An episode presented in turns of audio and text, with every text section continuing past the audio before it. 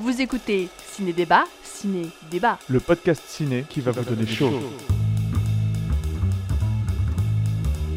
Ciné Débat. Dis-le moi, dis-moi ce qui marrant. Ciné débat. Aime-moi tendre, aime-moi vrai. animé par Elesen et Komodo. Bonjour et bienvenue sur euh, ce nouveau podcast euh, lancé par euh, Elesen et moi-même Komodo Supervaran. Donc bonjour Elesen. Bonjour. Bonjour Komodo. Bonjour. Komodo. Comment vas-tu Komodo? Eh bah ça va très bien, ça va très bien. On est réunis aujourd'hui pour parler de cinéma dans ce nouveau podcast qui s'appelle Ciné Débat et Ciné Débat. Donc je vais pour ce premier épisode vous expliquer un petit peu euh, le concept de ce podcast.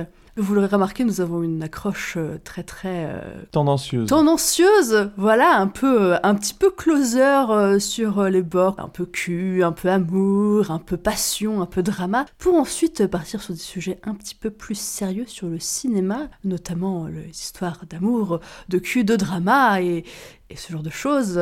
On est dans un salon, il n'y a personne pour nous regarder, à part notre magnifique euh, invité spécial, qui sera, je pense, la mascotte du podcast. Euh, J'ai nommé Dante, le chien. Euh, donc voilà, je vous préviens si jamais vous entendez des bruits, des bruits de veaux, des bruits de dragons, des grognements, des, des choses un peu particulières, c'est Dante qui s'exprime, voilà, qui veut donner son accord ou son désaccord sur notre podcast. Pour l'instant, il est sage, pour l'instant, il dort. Profitons-en. Aujourd'hui, nous allons parler de deux acteurs et de leur carrière dans deux domaines un peu, euh, un peu distincts, mais qui se rejoignent par leur présence euh, dans ces deux univers. Alors nous allons parler d'Heroic Fantasy, avec euh, notamment Game of Thrones et The Witcher, et bien évidemment de l'univers DC Comics, avec Superman, Justice League et Aquaman. Alors déjà, toi, pour commencer. Alors Fesse de Cavill, Pec de Momoa, toi tu es plus Pec de Momoa, voilà, je tout crois. à fait. Team, team Pec de Momoa. J'aime euh, les hommes euh, tatoués. J'aime les hommes euh, tanky. J'aime Momoa. tu aimes Momoa. J'aime ses pecs. on profite finalement très peu de ses fesses dans son œuvre, à ma connaissance. À, ma connaissance aussi. Après, peut-être qu'on peut-être qu'on se trompe, hein. peut-être qu'on se fourvoie. Et si jamais, si jamais vous avez des tips sur dans quelle œuvre de Momoa on peut voir son cul, on est tout à fait ouvert à, à la découverte. Voilà, je suis team, euh, team Peck de Momoa. Et, euh, et, je pense que Aquaman comme Game of Thrones sont des très belles démonstrations de ce que valent les pecs de Momoa euh, en cours d'utilisation. je suis plutôt d'accord aussi. Enfin, on reviendra sur Aquaman un peu, un peu plus tard, hein, parce qu'on va commencer par l'Heroic Fantasy. Euh, voilà, on aura beaucoup de choses à dire sur Aquaman et pas forcément euh, des choses très positives. spoiler. voilà, ah oui, en parlant de spoiler, alors euh, pour les personnes qui sont allergiques aux spoilers, passez votre chemin ou alors plutôt regardez les œuvres qu'on va spoiler et revenez ensuite. voilà, donc The Witcher sur tous les médias, genre livres, séries, jeux vidéo.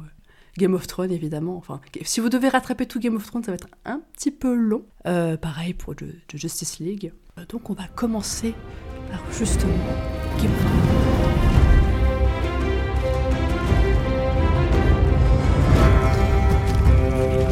pectoraux euh, tout tatoué, euh, tout, tout, maquillé de Jason Momoa.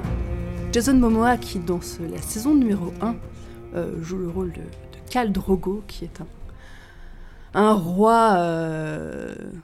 Un, roi, comment dire, un peu, peu brutal, hein, euh, un roi d'une peuplade nomade dont j'ai oublié le nom, je n'ai pas révisé. Voilà, les Dothraki. Euh, donc bref, le roi des Dothraki, qui est une peuplade inspirée euh, par toutes les peuplades nomades qu'on peut trouver donc en, Asie centrale, ce genre de choses.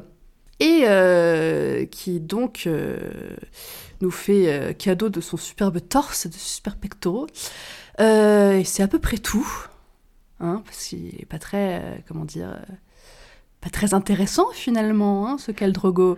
Finalement, si on prend la liste des œuvres qu'on a en tête, il joue pas des personnages très intéressants. Ouais, malheureusement. Alors après, il y a des séries que j'ai pas vues où il joue, il paraît qu'il est un peu mieux quand même, mais, euh, mais voilà, on va se concentrer sur l'Heroic Fantasy et DC Universe. Et, et donc Game of Thrones, qui est quand même, comment dire, réputé pour ses scènes de cul assez olé olé, on va pas se mentir. Hein. et si on revient du coup sur le personnage de Khal Drogo, on a pas mal de choses à dire, notamment sur le fait que bah, j'ai perdu mes mots. Notamment sur le fait que bah, le première scène de cul qu'on voit avec ce cher Jason Momoa qui se coltine quand même un rôle pas trop à sa mesure, je trouve, et quand même une scène de viol, hein, faut bien le dire. Voilà, ah oui, on, va rentrer, on va rentrer dans le vif du sujet, donc si vous êtes sensible à ce genre de problématique, euh, peut-être hein, passez aussi votre, votre chemin ou avancez un peu dans le podcast. Euh, oui, donc il y a, comment dire, l'heroic fantasy, j'aime beaucoup ça, le problème avec euh, l'heroic fantasy qui commence dans les fins d'années 80, début 90. faut quand même bien avouer que c'est très euh, les barbares, le sexe brutal, euh, ce genre de fantasme un peu euh, Conan le barbare, tout ça. voilà, c'est très brut, machin. c'est comment dire entre guillemets les temps anciens, le Moyen Âge, les temps, les gens étaient des sauvages. Alors j'ai envie de dire que dans Game of Thrones, effectivement, le monde est brutal. Hein. Euh, on va pas se mentir, euh, mais il y a quand même une grosse, grosse, grosse tendance à un espèce euh, d'exotisme brutalisant, notamment sur les peuplades des sauces, donc là où se trouve le, fameux peuple d'Othraki, notamment donc, la pauvre Daenerys qui se retrouve mariée à, à euh, notamment dans leur mariage, on dit chez Dothraki qu'un bon mariage n'est pas un bon mariage, il n'y a pas au moins trois morts. Voilà, ça, pose le décor un peu. Donc à Westeros, je pense qu'ils ont battu le record, hein, on va pas se mentir. Hein, euh, certains mariages qui finissent euh, un peu en eau de boudin, hein, voilà.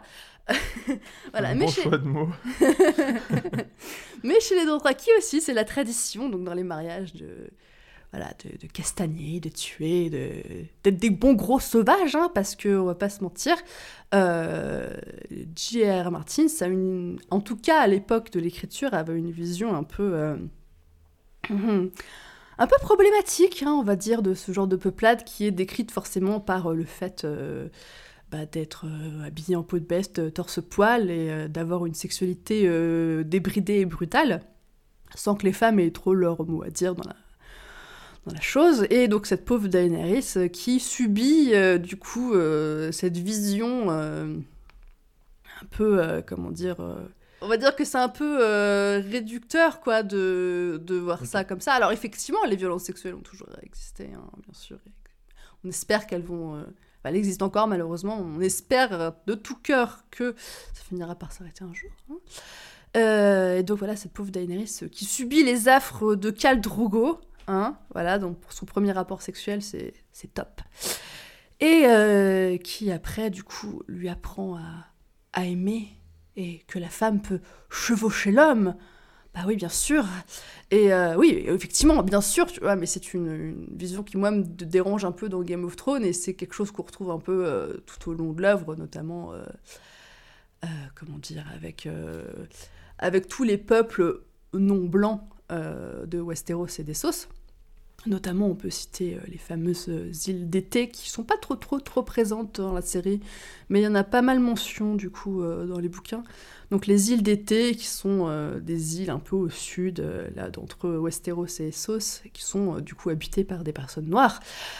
Des personnes noires du coup qui, célèbrent la sexualité, le sexe, qui qui ont une sexualité absolument débridée, parce qu'on le sait tous, les personnes noires ont toutes une sexualité absolument débridée.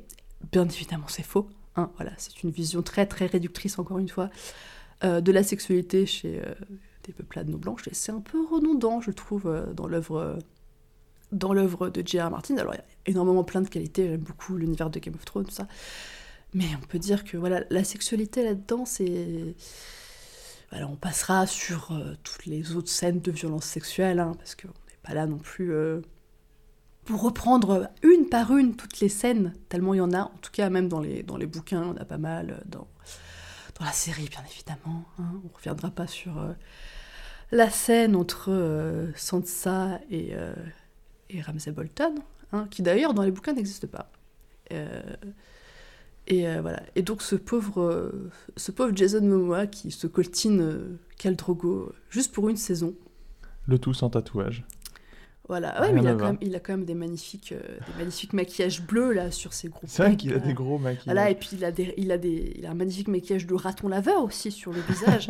voilà. Non, moi, la première fois que j'ai vu euh, Jason Momoa là-dedans, déjà, Khal Drogo dans les bouquins, je peux pas dire que ce soit. euh, que ce soit un de mes personnages euh, favoris parce qu'il est pas très euh, finalement il est uniquement défini euh, par sa sexualité par le rang que c'est bah, que c'est lui le chef et que c'est lui le plus fort machin finalement il y a très peu de communication euh, entre lui et Daenerys Euh, c'est surtout de la communication, on va dire, euh, sexuelle et, physique, quoi. Il y a un peu ce côté euh, Tarzan et Jane. Il y a totalement ce côté Tarzan et Jane de lui qui est un inculte sauvage, machin, qui ne sait faire du sexe qu'avec de la domination et tout, et elle qui arrive avec tout son savoir et sa culture, parce que c'est effectivement quelqu'un de très cultivé, et, et voilà, qui va lui apprendre, euh, qui va lui apprendre à, à aimer, machin et tout. euh. et lui, il finit par euh, mourir comme un débile avec une avec une, une blessure qui s'infecte. euh, voilà, quel dommage. tel le sauvage qu'il est dans l'esprit de Martine. finalement. Exactement. Voilà, donc on peut pas dire qu'il soit très très utilisé ce pauvre Jason Momoa. D'ailleurs, moi quand je l'avais vu la première fois, donc, je le connaissais pas avant, je me suis dit oui, effectivement, il est bien casté. Il est bien casté. Et je voyais toutes mes, mes copains et mes copines autour qui étaient oh là là, c'est Jason Momoa, il est trop beau. tout. J'étais genre ah ah bon, bof. Ah, il n'est pas à son avantage. Ah, il est pas à son avantage. hein. Sauf euh, point de vue viriliste, il est à son avantage. Je pense qu'il a pu être pris comme. euh, franchement, je me suis pas renseigné, mais je pense que dans les milieux masculins cell, il a pu être pris comme exemple de ce qu'est un mâle alpha, Oui, oui, sans doute, sans doute. qui se fait bien sûr euh, finalement dominer par le féminisme, hein, euh, puisque il se fait littéralement retourner par le féminisme, euh, les rapports sexuels n'étant que des rapports de force euh, directs et de domination. Ah oui, il, appre- il, à se faire chevaucher par une femme. Oh là là, mon dieu. Choqué, Choqué, choqué, déçu. Hein, c'est- totalement. Oh là là, fou et, euh, et voilà, donc après, évidemment, j'ai vu des photos de Jason Momoa à son avantage. Je me dis, oui, effectivement, Jason Momoa est un beau morceau. hein, voilà. Utilisez décemment votre Jason Momoa, s'il vous plaît. Ah oui, oui, oui. oui. Non, mais il y a une. euh, Malheureusement, il y a une, euh, une grosse tendance à ne pas utiliser euh, de façon propice son Jason Momoa. hein. voilà, je trouve que c'est un peu récurrent, malheureusement. On a un Jason Momoa et il n'est pas utilisé comme il faut. Voilà, c'est un peu dommage. hein. Je pense qu'il y a plein de choses à faire avec un Jason Momoa. Voilà, notamment euh, des trucs un peu plus. euh, des rôles un peu plus profonds, je pense. Euh, voilà, malheureusement, il est souvent utilisé pour, pour ses muscles. Voilà. Oui. Et il n'a pas beaucoup de, de choses à donner en retour, alors qu'il aimerait. Parce que je pense que c'est une personne qui a plein d'amour à donner. Finalement, il a la même maladie que Chris Hemsworth, qui a, qui a guéri un peu depuis, oui, oui, mais oui. qui à la base était tiens, t'es musclé, t'es blond, t'es blanc, c'est bien, on va te prendre et te faire faire du Chris Hemsworth. Ouais, ouais, Enfin, ouais, du pas Chris Hemsworth finalement, du ce qu'on aimerait que Chris Hemsworth soit. ouais, ouais, c'est vrai un peu que. cette maladie-là. Son rôle le plus profond, c'est peut-être la publicité à Momoa, euh, dans laquelle il est chauve, vieux et maigre.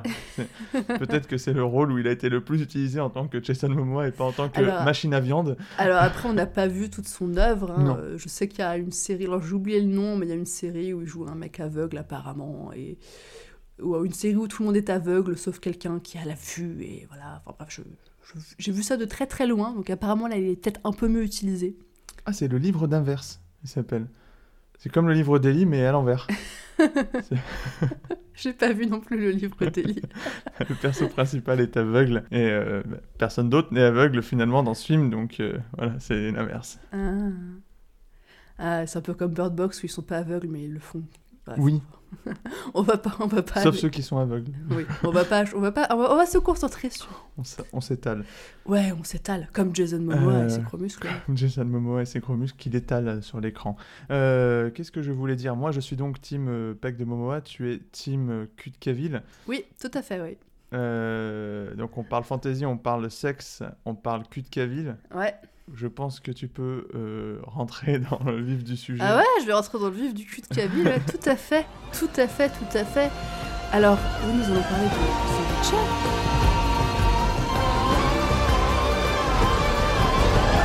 Fuck. Alors déjà, j'aimerais euh, j'aimerais lancer un appel aux producteurs de The Witcher. Alors, je ne comprends pas ce que vous avez fait dans la saison 1. Nous n'avons aucun plan de nu des fesses de Cavill. Je trouve ça absolument inadmissible et je ne suis pas la seule à mettre plainte sur Twitter notamment. Euh, voilà. Vous avez un Cavill, euh, il serait temps de l'utiliser euh, pour toutes ses facettes, hein, notamment la facette arrière. Alors, à un moment, on le voit marcher dans son petit pantalon serré, là, de loin, on voit son petit cul rouler, c'est bien, mais il faudrait un peu plus. Voilà, alors j'espère que pour la saison 2, vous n'allez pas nous décevoir. Hein, le cul de Cavill, vous l'avez entre les mains, faites-en quelque chose. Finalement, même, même maladie que dans Game of Thrones, les meufs à poil, oui, partout, tout le temps, dans Ah The oui, Witcher comme dans Game of Thrones. Les mecs à poil. Ah, est-ce que le monde est prêt pour voir des hommes à poil finalement euh Ah oui, je pense que le monde est prêt. Hein. Je pense que le monde est prêt. Hein. Euh, voilà, il n'y a qu'à voir la demande de Cavill à poil sur les réseaux sociaux. Hein. Parce que GG à poil, nous, on en rêve tous. Hein. Je veux dire, euh, même dans, bah, dans les jeux vidéo, on le voit juste en serviette de bain. Quoi. Le jeu vidéo, il a une forte tendance à être à poil finalement. Ouais, Et- alors ce qui est bien dans le jeu vidéo, c'est que ton GG, déjà, tu, tu le vois à la troisième personne, donc tu, tu es derrière lui pendant tout le jeu. Et en fonction des fringues que tu lui mets, il peut quand même avoir des petits pantalons bien serrés sur son cul, quoi. Et tu peux faire des zooms dessus. Ça, c'est bien, tu vois. Ça, c'est ce qu'on veut. Sauf que nous, on veut la même avec Cavill. Alors, avec pantalon, sans pantalon, machin. Euh, on tient quand même à rappeler que monsieur est tellement musclé qu'ils ont dû euh, refaire ses vêtements parce que euh, ses muscles faisaient sauter les coutures. Hein, voilà. Donc, moi, je serais pas contre un petit plan de GG qui se baisse et son pantalon qui pouf suis obligé d'être en- de m'inscrire en non sur cette proposition. On est complètement sur pas sur The Witcher mais The Vaudeville quoi. Je Vaudeville. à un moment on peut pas. Non, on peut pas décemment demander ce plan-là. Clairement, le sourire du plombier chez Gérald de Rive, c'est pas acceptable. non, non, mais la couture du. La couture Oui, au milieu, là, qui claque. Le mec, il est tellement musclé que même son pantalon, il peut pas résister. J'ai bien compris la problématique et la proposition. Euh, malheureusement, euh, je pense que je vais m'inscrire en, en, en faux, En faux en contre, Ah bon, en on va- non. on va retourner sur, euh, sur des sujets plus sérieux. Ouais, arrêtons de rigoler, ça suffit. Voilà, le, le cul dans The Witcher, du coup. Alors, donc toi, tu n'as pas lu les livres. Non. Moi, je suis en cours de lecture euh, des livres.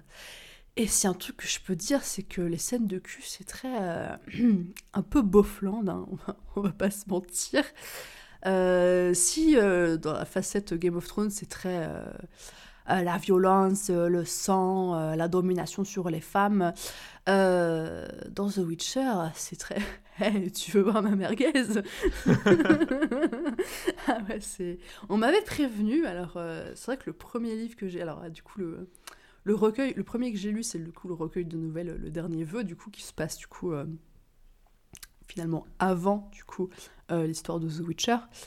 Euh, là, ça allait, ça allait. Et après, bah, j'ai lu la suite et ouh là là, c'est ah c'est c'est pas Gérald, c'est c'est Gérard, hein, c'est. Le bon gros Gérard. Mais c'est pas. Le problème, c'est que c'est pas lui. Le problème, c'est que c'est. Alors, il, couche quand même avec des filles vachement jeunes, mais le problème, c'est que c'est la vision finalement de, de l'auteur euh, sur. euh, euh, sur les seins, les seins qui poussent des jeunes filles en fleurs de 17 ans. hein, euh, voilà, et puis C'est écrit comme ça? ah, c'est pas écrit finalement, c'est pas écrit texto comme ça, mais oui, c'est à peu près le, à peu près l'idée quoi. C'est, c'est dès qu'il y a des, culs de personnes et des sens suffisamment intéressants, euh, t'as le regard de l'auteur qui s'arrête dessus et euh, qui est en mode genre ah elle a des nénés, Le bon, le bon vieux male gaze. voilà, elle, elle a des nénés. euh, à partir du moment où elle a des nénés, c'est bon. Hein. Euh, tu- même, même quand Gérald ne couche pas avec ces personnes-là, c'est genre, tu sens qu'il y a un côté un peu ado. Genre, euh, ouais, on va te dire que elle couche avec machin et, et lui il couche avec truc et, et voilà. Et, et... Ah ouais. Ouais, ouais, non, ouais, c'est un peu. euh, c'est un peu. euh, Il y a des scènes un peu mignonnes, quoi, mais il y en a d'autres, c'est. C'est un peu lourdingue, même quand. comment dire. comment dire. Il n'y a pas de. N'y a pas de sexe, il trouve toujours un moyen de. euh, un peu tendancieux euh, de, de ramener vers la chose. Genre, un moment, euh, c'est dans la. Un moment, donc dans le bouquin en tout cas, Gérald est dans une forêt avec une dryade les dryades qui n'ont pas de sexe sauf pour se reproduire. Et, et donc la nana, bah, la nuit venue, donc c'est une grande forêt qu'on voit dans la série d'ailleurs, mais c'est- fait de toute façon, c'est fait, c'est fait de façon différente. Et euh, bref, il s'arrête pour, euh, pour dormir. Et alors, la, petite nana, elle se colle contre lui parce que c'est une, c'est une tradition de, de dormir ensemble pour avoir chaud, quoi. Et donc, lui, il le sait très bien. Il, il le sait et il tente absolument rien. Mais t'as quand même cette tension de ah bah la nana, elle va quand même se, se mettre à côté de lui et peut-être que l'adolescent que tu es, il va te dire, oh, il va peut-être se passer quelque chose et tout, machin, alors que pas du tout. Mais, euh, mais quand même, quoi. Et, euh, et, et, je dois féliciter quand même la série qui a évacué pas mal de choses de cul. Euh, vraiment, ils ont, ils ont pas mal épuré beaucoup de trucs. Alors, vous, effectivement, il y a pas mal de cul dans, dans, la série. Alors, ça reste entre Gérald et Yennefer, principalement. Mais, euh, mais voilà, ils ont quand même. Euh, il y a des, des trucs, notamment. Euh, je sais pas si tu te souviens du passage de La chasse au dragon. Oui, si, si. Donc Gérald est abordé par un, un, vieux monsieur, un vieux monsieur qui lui propose d'aller chasser le dragon. Et, je dis ça comme ça, on a l'impression que je parle d'opium, tu vois. c'est l'héros, ouais, je crois. C'est ouais, l'héros, l'opium. Eh, viens, viens, Gérald, on va attraper le dragon. et bref, ce, ce, ce, charmant monsieur est, est du coup euh, accompagné de deux personnes, euh, deux femmes qui sont euh, ses gardes du corps. Et euh, alors déjà, ce qui est bien, c'est que dans la série, ils ont un peu vieilli, ils leur ont donné plus de relief et tout. Alors que dans le bouquin, elles sont vachement plus jeunes. Et euh, dans le bouquin, euh, ça finit en plan 4 euh, avec GG, le monsieur et les nanas, quoi. Que c'est beau. c'est hyper beau. C'est hyper beau, surtout que, alors je vais pas forcément spoiler ce point-là, surtout quand on sait qui est cette personne en réalité. tu te dis, ah ouais, j'aime bien baiser avec ces meufs-là parce que, parce que voilà, elles sont pas comme moi, elles sont pas machin, et, et tu te dis, oh là là, sérieusement. te dis sérieusement, alors je remercie du fond du cœur la série pour ne pas avoir fait ce truc, parce que sinon ça aurait été tellement beauflande. Surtout qu'en plus, ils ont vachement mis l'ascendant sur, euh, sur du coup les sentiments euh, de Gérald envers Yennefer, machin, et, ils ont aussi fait un très très bon travail hein, sur euh, du coup le passé de, de Yen qui dans les bouquins est pas évoqué dans les bouquins est évoqué mais pas aussi enfin t'as pas en tout cas de ce que j'ai lu, peut-être que je me trompe, hein, ma, lecture est toujours en cours, euh, et, pas, euh, et pas aussi frontale, il n'y a, pas, a pas de chapitre euh, de ce que j'en ai lu pour l'instant, euh, la vie de Yennefer avant qu'elle rencontre GG, quoi. Donc je trouve qu'ils ont fait un super bon travail à ce niveau-là, et j'avais beaucoup de réserves par rapport aux, acteurs de départ, même Henri Cavill, parce que je les trouvais quand même vachement jeunes. Et euh, c'était sûrement biaisé par le fait de l'image que j'avais d'eux euh, par rapport aux au jeux vidéo. Et Yann, ouais, je la trouvais hyper jeune. Hein. Et en fait, non, non, je la trouve. Euh, franchement, elle, gère le truc, quoi. Euh, je trouve qu'elle fait un très bon taf et qu'elle est, vraiment dans, de l'emphase sur elle. Et je pense qu'elle a scotché pas mal de monde. Je pensais pas accrocher non plus à Yennefer. J'étais pas convaincu par le casting. Et c'est vrai que non, dans la série, j'ai rien à lui reprocher. Euh, bon, après, j'imagine qu'on peut critiquer un peu le fait que, euh, ah super, euh, elle a enfin réussi à devenir bonne. Euh, ouais. Ce qui est toujours un peu problématique, mais. Euh, ouais, le problème des femmes dans. Bon, ça, c'est pas la faute de l'actrice. Elle, elle donne une performance qui est. qui est. Ouais, très bien, ouais, franchement. Et puis même, bah, Cavill, il est très bien aussi dans. dans ouais, ouais, non, Cavill, effectivement, moi je le trouvais un peu trop minet pour le truc. Finalement, non, il fait, il fait le taf, il a ce alors, je pense qu'il y avait toute une autre ribambelle d'acteurs qu'on aurait pu caster à sa place, mais non, franchement, il, franchement, il m'a, il m'a agréablement surprise. Mais euh, voilà, c'est juste qu'il faut se, moi, je suis, enfin, faut vraiment se détacher du, enfin, du jeu vidéo. Du je pense matériau, que, ouais. voilà, parce que moi, je suis, moi, je suis rentré dans The Witcher, si on peut dire, par le jeu vidéo. Et euh... Rentre par où tu veux, du moment que tout le monde est d'accord. voilà, non, non, ils ont fait un super bon travail qui est sur euh, certaines scènes hyper beauf. Euh, notamment, je repense à une autre scène avec euh, Renfree, je crois qu'elle s'appelle, la, la nana qui, qui cherche dans les premiers épisodes, qui veut, enfin, ça finit plus sur le gros combat et c'est comme ça qu'il gagne son, son surnom de boucher de Blaviken. Euh, dans le bouquin, ce qui est hyper intéressant, c'est qu'on ne se rend pas compte euh, forcément dans, dans la série, mais toute cette partie-là avec Renfree, c'est une réécriture de Blanche-Neige. Il y, a- y a y a quelques petites réécritures de contes, notamment La Belle et la Bête dans une, dans une autre partie du bouquin. euh.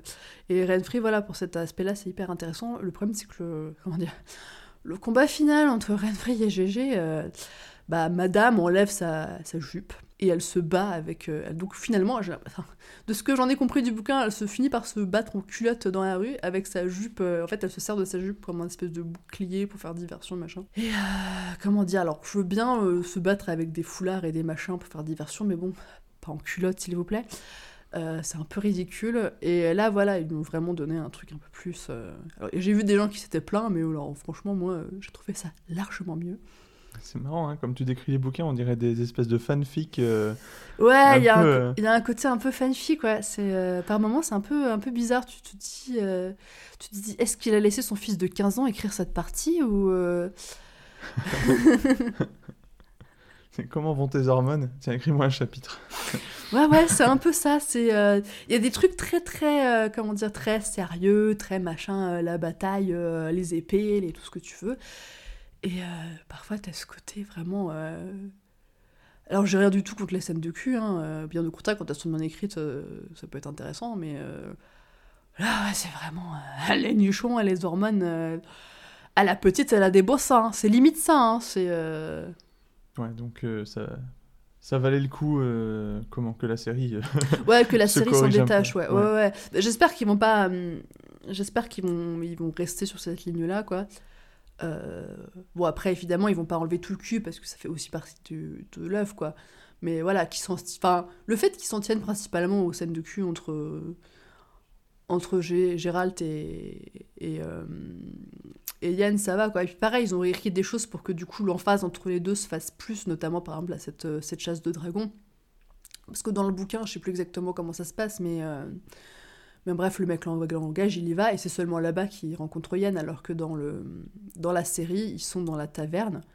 Et du coup, le mec lui propose de venir. Lui, il est en mode genre, Ah, le dragon, je chasse pas les dragons, parce que les Witcher ne, ne chassent pas de dragons.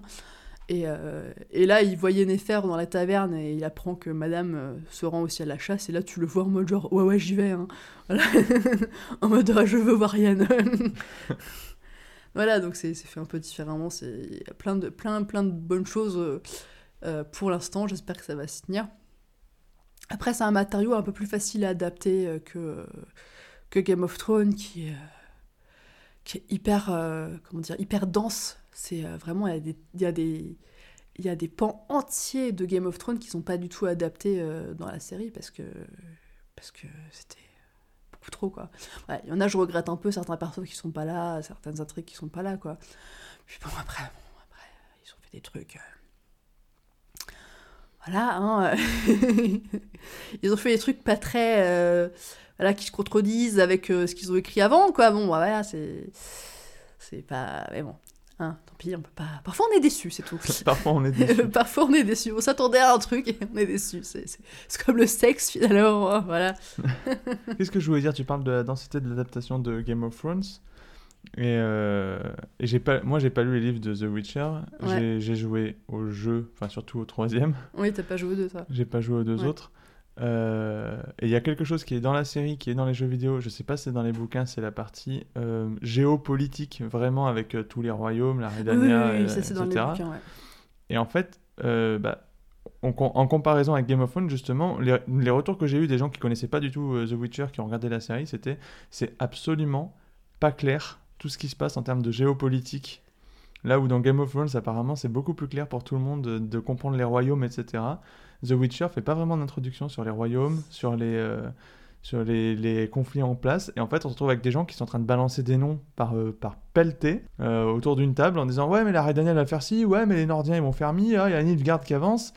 Et en fait, personne, enfin, les gens qui connaissent pas la série ne comprennent rien aux enjeux sur euh, cette partie-là. Ouais, c'est un peu comme ça aussi dans les bouquins. euh, C'est vrai que c'est un peu plus compréhensible dans les jeux vidéo parce que tu, tu vis, finalement, tu vis la chose. Oui. Le truc, c'est que je pense dans Game of Thrones, finalement, hum, tu commences en étant du côté des Stark, qui euh, finalement, pour beaucoup d'entre eux dans la, fratrie, dans la fratrie, sont assez jeunes et qui découvrent en même temps que nous euh, la politique, quoi. Donc t'es, euh, comment dire, t'es introduit petit à petit aux différents royaumes, aux différents enjeux, machin. C'est, euh, vrai que d'un point de vue narratif, euh, c'est peut-être un peu mieux construit, alors que dans, dans le Witcher, bah lui, il est, il est déjà là depuis... Lui, il a déjà un certain âge, on sait pas quel âge exactement il a, mais il, il paraît jeune comme ça, mais il, il, est- il a un petit bout d'un- d'année, hein, voilà. Et euh, donc lui, il, va, il vagabonde déjà là depuis euh, une pelletée, les rois, les conseillers, il les connaît, machin. Euh, donc effectivement, nous on est de son point de vue et euh, bah on n'est pas comment dire, on n'est pas trop pris par la main en fait pour euh, pour comprendre qui est qui, qui est conseiller de qui, qui fait quoi, machin. Et puis on n'a pas comment dire, on n'a pas ce point aussi. une- ce qui était intéressant dans Game of Thrones, c'est qu'il y a ce ce générique de ce générique de début qui finalement te donne une cartographie à voir quoi. Oui, c'est vrai. Donc tu sais situer où sont les royaumes, les machins, les trucs. Alors que dans The Witcher, euh, t'as pas ça. Et The Witcher, d'ailleurs, la carte est vachement plus difficile à appréhender que, euh, celle de, de Westeros, où euh, en tout cas c'est bien, c'est bien défini, c'est tout en longueur, machin. Les... T'as pas de 36 000 petits pays qui se, qui se, comment dire, qui se baladent les uns à côté des autres, machin. C'est un peu plus, un peu plus clair à ce niveau-là. Donc effectivement, oui, c'est je comprends que ça a pu perdre un peu. Et moi, c'est vrai que si j'avais pas joué aux jeux vidéo avant, euh, j'aurais peut-être pas forcément euh, tout, tout compris, quoi. Je pense que j'aurais été très confus si j'avais pas joué aux jeux vidéo avant. Déjà que quand tu lances le The Witcher 3, parce que bah, c'est le plus récent et que tu te dis, bon, bah, je vais jouer au 3, euh, au départ, t'es qui, quoi, quand, où, je comprends rien. T'es Nilfgaard, ils sont sympas, ils sont méchants, la Redani, ils sont sympas, ils sont... Je sais pas. c'est évident pour tout le monde, sauf quand tu as jamais joué aux autres ou jamais lu les livres. Et là, c'est vrai que bah, dès que ça commence, ils sont à, à. Euh, Enfin, il y a une partie qui se passe à Skellige, une partie qui se passe avec le, le Nilfgaard qui est en train d'avancer Tu, passes de, tu parles de la série, là la série, Oui. ouais. Tout le monde parle, tout le monde te parle du Nilfgaard qui avance, et puis on s'en fout un peu parce que Nilfgaard, bon, c'est des prolos, on s'en- ils sont nazes. Ouais, c'est pas trop des prolos, le livre.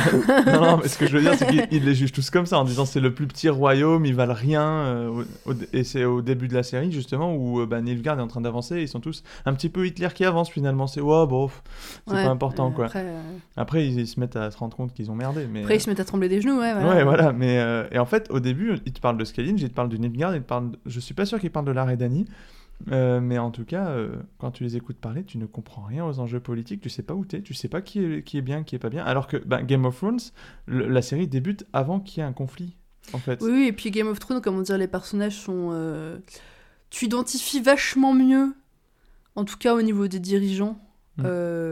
qui est de ton côté, qui l'est pas, quoi. Au début, en tout cas. Oui. Au début, la saison 1, finalement, elle Oui. fait une figure d'exposition. Voilà, c'est ça. Alors que, comment, dans, dans The Witcher, on- déjà, tu sais pas bien euh, qui vaut quoi. Euh, T'es même assez confus parce qu'il y a l'histoire du porc épic qui, du coup, lui est Nilfgaardien, euh, si je dis pas de bêtises. euh, et qui Le finalement. hérisson Ouais, Oui, le oui, hérisson. Et qui, du coup, n'est pas. lui- tu le détestes pas quand tu regardes le, le truc, quoi. Alors, au début, euh, tu sais pas qu'il est Nilfgaardien, je crois. Je sais plus. je suis pas sûr qu'ils le disent pas quand il arrive. Peut-être, je sais plus. Je... Enfin, euh, dans tous les cas, voilà, lui, tu le détestes pas, donc Nilfgaard, t'as pas vraiment de raison de les détester. À côté, tu vois euh, les gens sur Skyage qui font des trucs pas super sympas, donc tu dis, bah, peut-être que Skyage, ils sont pas sympas. Au milieu, t'as Gérald qui est en mode, ouais, moi, de toute façon, je m'occupe de rien, je m'en fous, donc il t'aide pas du tout à, trouver un camp parce qu'il veut pas en avoir un, Hmm. même s'il en a quand même. Et c'est vrai que t'es un peu perdu sur, euh, sur, la, sur ça, quoi. Alors, c'est encore plus si tu consommes pas de, géopoliti- de géopolitique. Si tu consommes pas de géopolitique. Si tu lis pas Le Monde Diplo, tu peux pas comprendre The Witcher. non, c'est. Ouais, Non, je veux dire, si tu consommes pas de Medfan Hmm. t'as et que t'as vraiment pas les codes, t'as pas regardé Game of Thrones, parce que je pense que Game of Thrones est une super aide pour regarder The Witcher finalement, parce que, Oui, oui, c'est vrai que tout ce qui est plan intrigue politique. euh, parce que là, il y a un moment, ils sont, ils sont tous dans une pièce là, avec les sorcières et leurs conseils. Non, je te fais juste une parce qu'il va falloir. euh, comment dire Là, je vois le compteur, et on a 35 minutes Oui. sur Heroic Fantasy. Mais je comptais pas euh, trop m'étaler. Donc, euh, je vais arriver. À un moment, ils sont tous dans une pièce. Avec, euh, t'as tous les, enfin, t'as plusieurs dirigeants. euh, Je sais Mm. plus, c'est des seigneurs ou des rois. Je sais plus exactement comment ils sont Tu placés. parles du mariage euh, organisé par Calante Euh, je me rappelais plus qu'il y avait un mariage organisé par Calante, donc je sais pas. Si, si, bah, il y a la mère de. Non, c'est non, c'est avec les sorcières. Euh, Il y a un moment où les sorcières sont rassemblées avec des décideurs aussi politiques autour d'une carte, euh, justement, du monde. Et sont en train de dire, va falloir faire mi, va falloir faire ci Oui, pour empêcher quand- machin de progresser. C'est quand ils veulent empêcher Louis le Nilfgaard d'arriver dans le Nord, oui. Voilà. Et en fait, c'est bon, déjà, c'est assez loin dans la série, finalement, ça. Et même là, t'es bah, t'es un peu paumé, en fait, tu sais. Enfin, tu sais pas bien qui est qui, qui veut quoi. euh, Oui, oui, c'est vrai qu'au niveau de l'exposition des personnages, faut. De l'univers, ouais. Ouais. Parce que les personnages, non, les personnages, je dirais, ils sont bien exposés. Quoique, ouais, ils sont bien Ouais, exposés, mais certains, il y en a faut- certains qui faut- arrivent un peu de nulle part et d'un Mm. seul coup, t'es- alors lui, il est super important, hein, pour info. ça- Oui, je sais, je me souviens, je te disais quand on regardait, je te disais, oui, alors ça c'est machin, ça c'est truc. Ouais. Euh, ça c'est machin, ça c'est truc. Mais ça, c'est un, ça, c'est un problème, quand même, je pense, d'adaptation. Euh, Oui, c'est vrai qu'au niveau de l'exposition, il y a certains trucs qui sont un peu passés. euh, moi, ça Je pas. pense que la géopolitique dans The Witcher peut être super intéressante. Mais déjà, t'arrives, le conflit a commencé. En plus, l'écriture temporelle de The Witcher fait que tu sais même pas où t'es dans le conflit suivant les moments. Mais ça, c'est pareil dans les bouquins. Ah ouais? Bah, dans les bouquins, en tout cas, t'as des espèces d'aller-retour entre. euh, Alors, pas. Alors, au début, en tout cas. Par la suite, un peu moins, mais voilà, t'as des. T'as le premier. euh, Bah, le dernier vœu, oui, t'as des allers-retours entre euh, le passé, le présent, machin. euh, Ça, oui, c'est pas.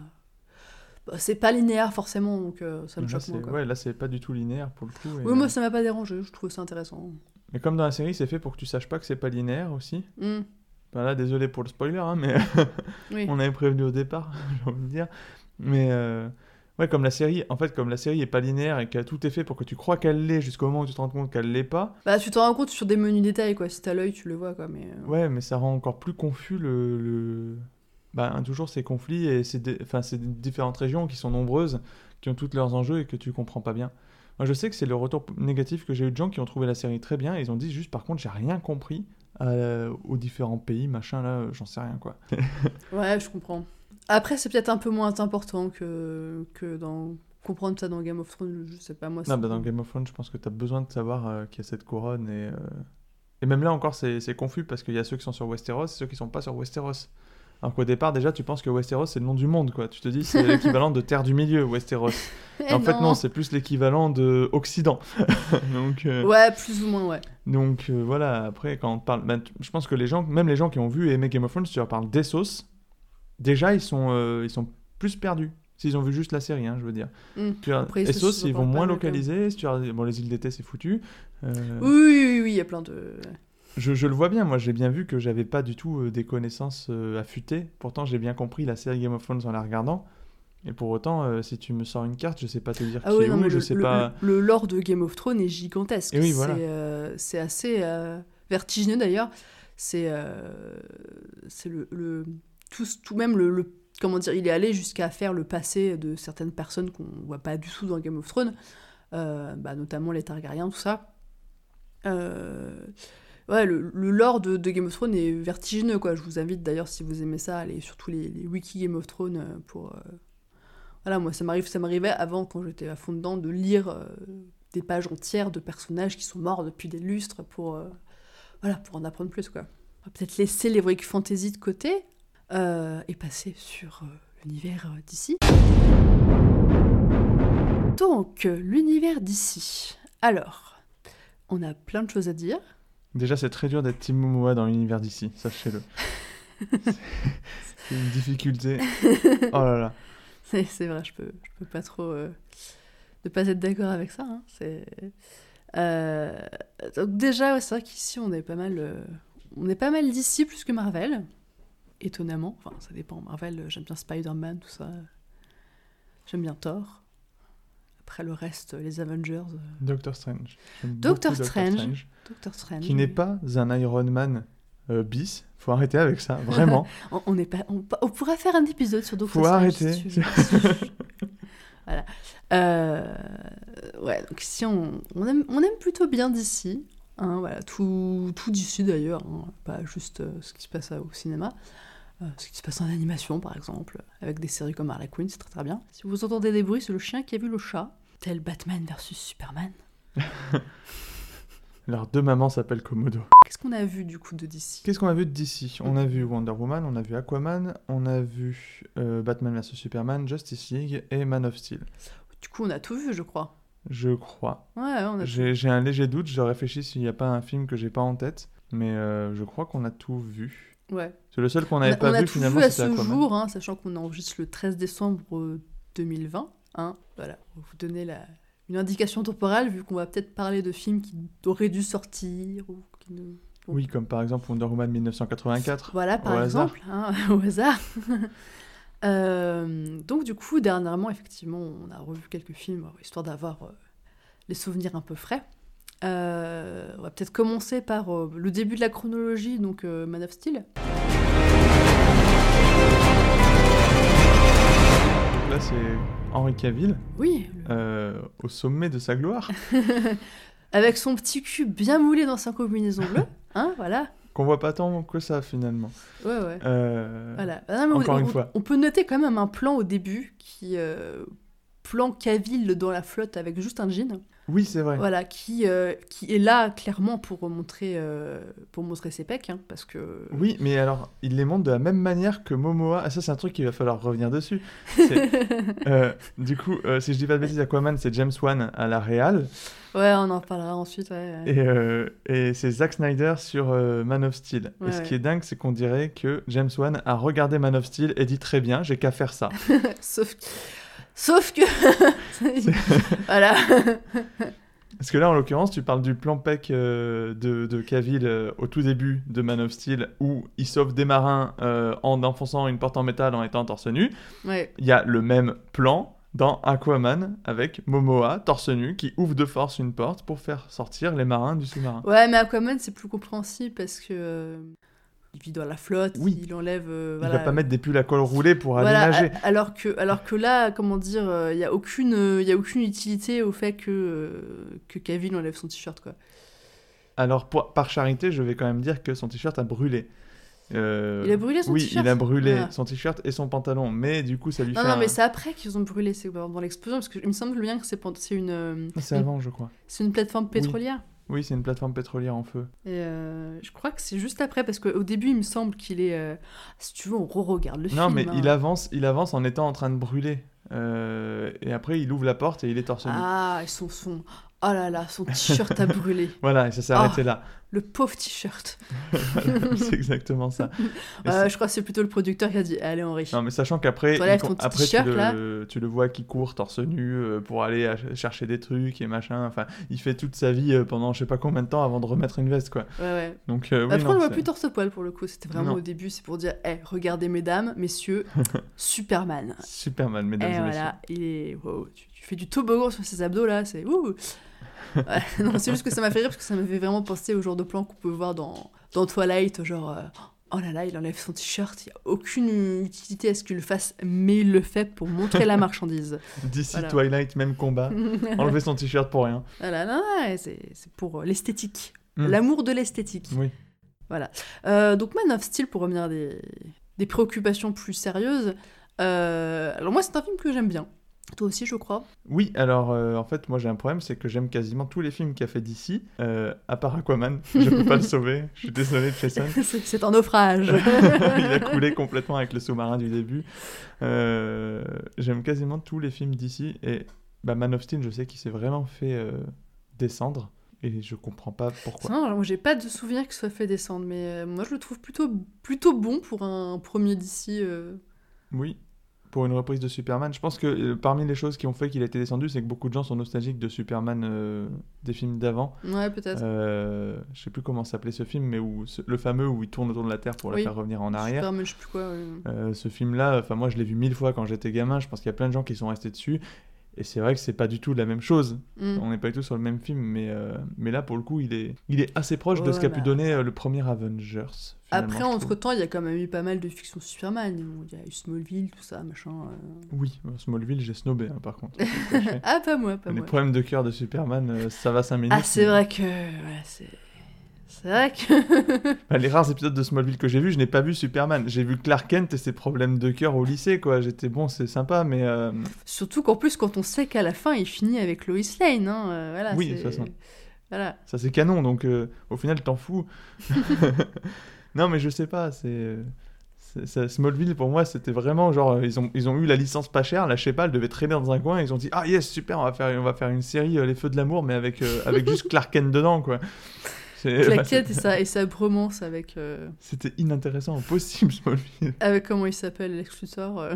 Désolé pour tous les fans de Smallville qui nous écoutent, ils sont nombreux, je sais, hein, ils existent encore, mais, euh, mais pourquoi?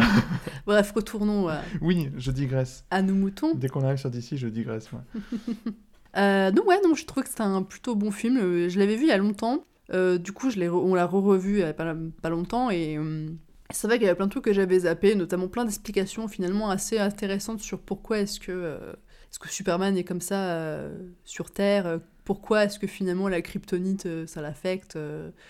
finalement, en fait, Superman c'est c'est enfin pas ça pourrait ne pas être le seul Superman quoi s'il y avait d'autres kryptoniens avec lui ce que qu'on finalement on voit quoi non non c'était une plutôt bonne plutôt bonne adaptation de de, de la chose quoi après Henry Cavill euh, Hen- Henry Cavill joue un, un Superman assez froid je trouve Oui. contrairement à certains euh, certains Superman qu'on peut voir un peu plus euh, un peu plus euh, Captain Boy Scout euh, Oui. notamment ces adaptations euh, finalement animées quoi mais après ça vient peut-être du fait que c'est animé justement mais euh, mais voilà c'est vrai qu'il est assez euh, assez froid mais qui qui finalement peut-être va aussi de pair avec le fait que, bah, qu'il est pas humain qu'il cache ses pouvoirs donc il doit euh, comment dire tel un Jedi contrôler ses émotions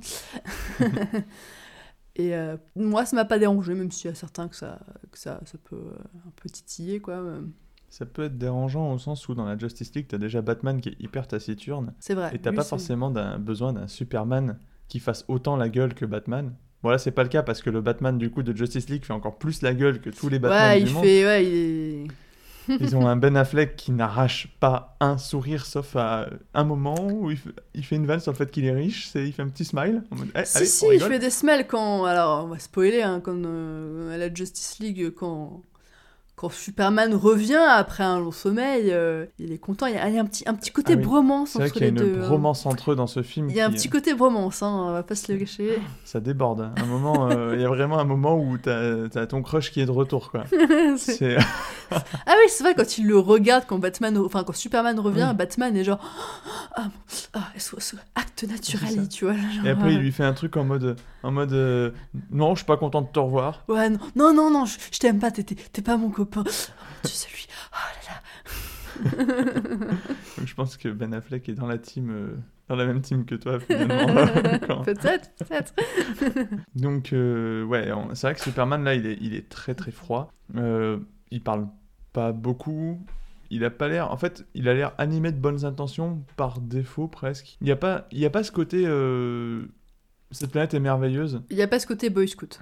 Il n'y a pas ce côté Boy Scout. Voilà. Aussi, ouais, il- ah, c'est clairement pas le Superman fier de servir l'Amérique. Voilà, c'est pas. euh, Après, c'est peut-être bien d'avoir enlevé ça parce que la Ah, propagande ah. des années 50 c'était sympa, mais on peut Ouais. peut-être. euh, des années 40, même 30, bon, Mm. c'était sympa, mais euh, on peut peut-être maintenant. bah là, on est sur un. Batman qui clairement cherche ses origines. Qui Toujours Superman. qui- enfin, ah, bah Donc ouais, on est à la place d'un Superman qui finalement cherche sa place dans le monde, hein, clairement. Et j'avais un truc à dire par rapport à Lois Lane. Oui, bah, je sais ce que tu avais à dire par rapport à Lois Lane parce qu'on en avait parlé. Oui, on en avait parlé, juste petit point avant de passer à, à la suite du DC, parce que si on reste une demi-heure sur Superman... euh, Ah, mais il la mériterait cette demi-heure presque. Hein. Oui, c'est vrai qu'il a le mériterait, mais bon... Des enfin, choses à dire. Il y a des choses à dire, effectivement. Euh, oui, petit point juste pour euh, le casting de Lois Lane, euh, qui m'a, moi, agréablement surprise, donc, qui est déjà interprétée par, par Amy Adams, qui est une très bonne actrice, qu'on a déjà vue dans... Comment il s'appelle le film C'est Contact, c'est ça?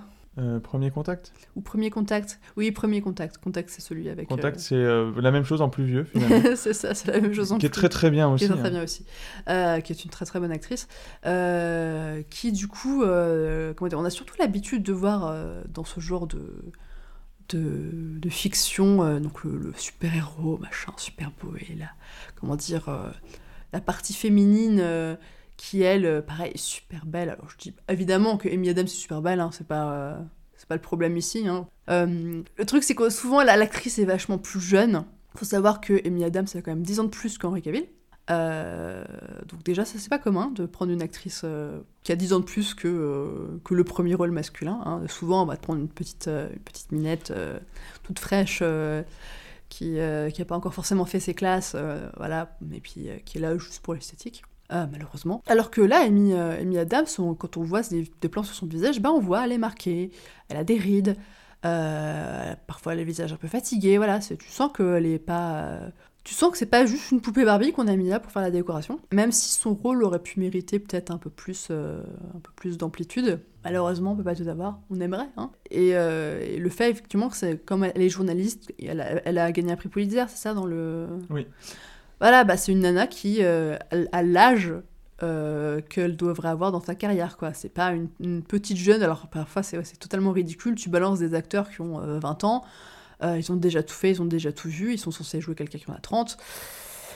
Ah, ça passe pas trop, hein, et voilà, c'est l'autre pendant de l'adolescent joué par quelqu'un qui a 30 ans. C'est- l'adulte accompli qui a 20 ans. voilà, voilà. Donc elle, non, non, j'ai trouvé ça vachement bien qu'ils prennent une actrice justement qui, qui a déjà un peu, euh, un, un peu d'années derrière elle et, euh, et qui, est- qui est pas, euh, voilà, qui est pas toute liste au sens propre du terme, hein, voilà. Voilà. Donc moi j'ai trouvé ça, j'ai trouvé ça vachement bien. On peut passer à la suite du coup? Alors, sauf erreur de ma part, on est censé enchaîner sur Batman